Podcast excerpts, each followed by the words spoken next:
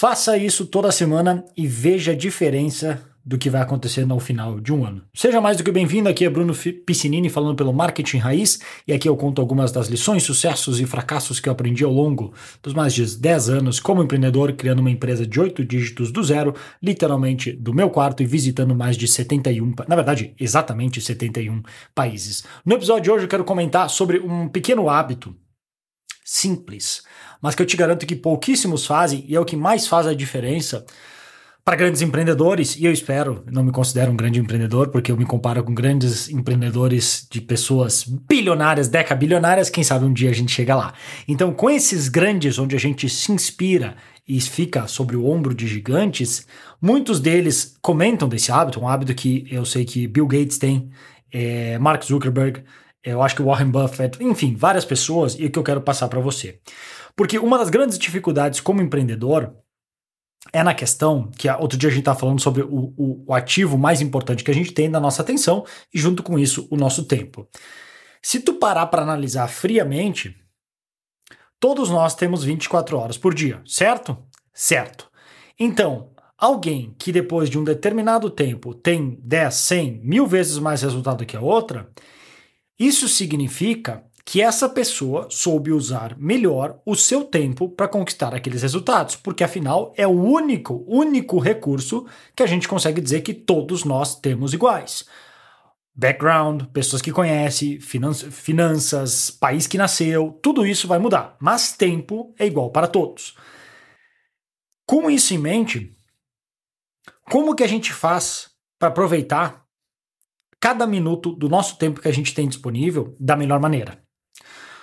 Porque a gente pode cair na armadilha de simplesmente tentar espremer o máximo de cada minuto. Ou seja, se é trabalhando no computador, tá ali na frente, digitando, batendo e fazendo, blá, blá, blá, blá, blá, fazendo tudo isso. Só que o problema é que isso tem um limite do quanto tu consegue otimizar. Inclusive, num dos vídeos que eu falei recentemente, que eu postei sobre a, o que eu chamo da verdadeira produtividade, eu comento sobre essa questão que depois tu pode escutar lá se quiser por cima, mas é assim, é na questão no sentido de que a verdadeira produtividade não é só saber fazer uma tarefa muito bem executada. Até porque, por exemplo, vamos supor que tu é o dono de uma empresa, tu aprende a fazer o café para 20 pessoas maravilhosamente bem. Perfeito. Mas tu não devia estar tá fazendo o café em primeiro lugar. Já está errado.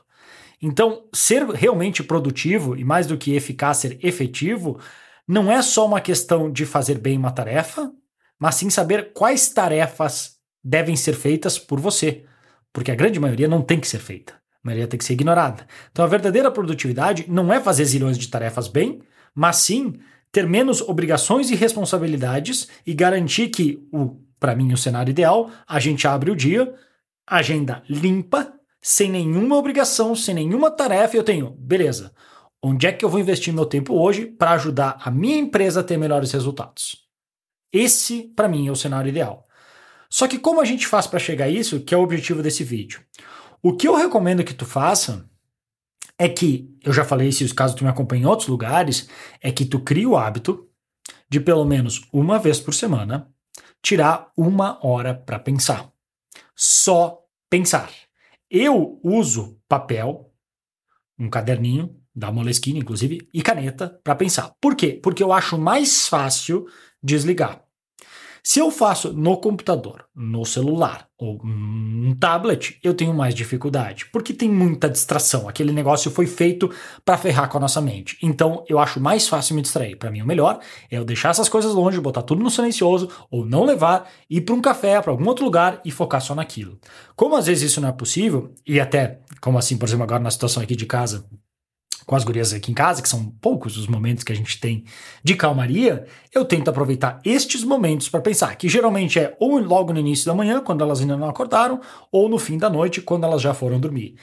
Eu, por minha personalidade, como meu corpo funciona, eu tendo a ter a mente mais ativa pela manhã. Então eu prefiro dedicar a noite mais para estudar e pela manhã para pensar. Então muitas vezes, quando eu sei que está, digamos, num, num caos que eu não tenho certeza do que fazer, eu procuro tentar de manhã cedo, faço o meu café, pego o meu, meu caderno, minha caneta, sento e penso.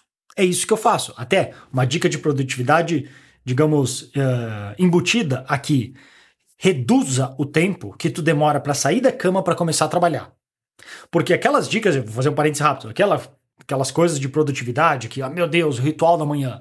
Tu acorda, tu faz 10 polichinelos, tu prepara o teu café com erva erva do, da, do chinês no Tibete, com gosto de não sei o que, faz 26 afirmações, cheira não sei o que, 10 de meditação. Cara, demorou uma hora para tu sequer começar a trabalhar, cara. É muito tempo, é muito tempo. Se tu tá com uma bela de uma agenda livre assim, que, pô, eu, eu quero realmente para limpar minha mente, conseguir produzir, beleza, funciona para ti, ótimo. Mas eu acho que é muito mais simples tu simplesmente reduzir o teu tempo e ir direto pro trabalho e fazer o que precisa ser feito.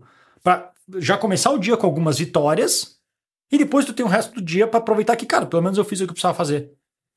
Então, fechando parênteses, eu gosto de fazer isso às vezes pela manhã. Quando tá as coisas muito caóticas, é tirar esse tempo, e às vezes eu não vou conseguir uma hora inteira para pensar ali, mas cara, que seja 20 minutos, 30 minutos num dia, mais 20, 30 minutos outro dia, para fazer boas perguntas. Até teve um livro que eu li recentemente sobre isso, que agora esqueci o nome, vou ver se eu depois eu descubro e coloco na descrição se eu, se eu lembrar. Mas era um livro só basicamente com perguntas. Era um livro só com perguntas. Quais são as boas perguntas que um empreendedor. Acho que era The Road Less Stupid. Acho que é esse o nome do livro. The Road Less Stupid. Ele falava disso. Até vou. Deixa eu aí. Isso aí, descobri aqui, ó. The Road Less Stupid. A Estrada Menos Estúpida, por Keith J. Cunningham. Ele tem, pelo menos está na Amazon no Brasil, 25 reais no Kindle. É um livro só com perguntas que basicamente fala disso. Pensa, cara, pensa. O teu trabalho como empreendedor, como o cara que coordena as coisas na empresa, é tirar um tempo para pensar, para tomar boas decisões. Porque na questão, muita gente não tem problema em produzir, em sentar e fazer o que tem que ser feito. Algumas pessoas têm, outras não. Mas independente, se tu estiver fazendo atividade errada, isso não vai te adiantar nada. É como o Peter Drucker costumava falar: não tem nada mais triste do que uma atividade, do que uma tarefa lindamente executada que nunca deveria ter sido feita em primeiro lugar. Que é o que eu falei no início aqui: tu faz um café perfeito quando tu não deveria estar fazendo café. Então, ao criar esse hábito de sentar e pensar, tu vai ver que vai te ajudar a colocar em ordem os pensamentos, porque a todo instante tem zilhões de oportunidades na nossa frente. Tem muita coisa que a gente pode fazer. A parte de venda, a parte de oferta, a parte de produto, a parte de cliente, a parte de relacionamento, a parte de impostos, a parte. Tem zilhões de coisas para fazer. Como que nós priorizamos para garantir que aquilo que nós decidimos dedicar o nosso tempo é melhor utilizado? A melhor maneira que eu achei é, obviamente, com experiência e tendo uma reflexão semanal em cima para tu botar no papel e pensar, tá, peraí, onde que eu tô e onde eu quero chegar. E até, para finalizar esse episódio com uma dica extra em cima. Como dica extra, além de pensar, toda vez que tu sentar ali, e mesmo nos dias que tu não for pensar, se tu não sei se tu usa um bloco de notas alguma coisa para escrever, ou que seja no teu celular, todos os dias, manhã, e se quiser durante o dia e à noite, escreve o teu objetivo principal do que que tu quer conquistar. Um único objetivo. Ah, eu quero ter X funcionário, quero faturar tanto, quero vender, quero fazer. Cara, escolhe um.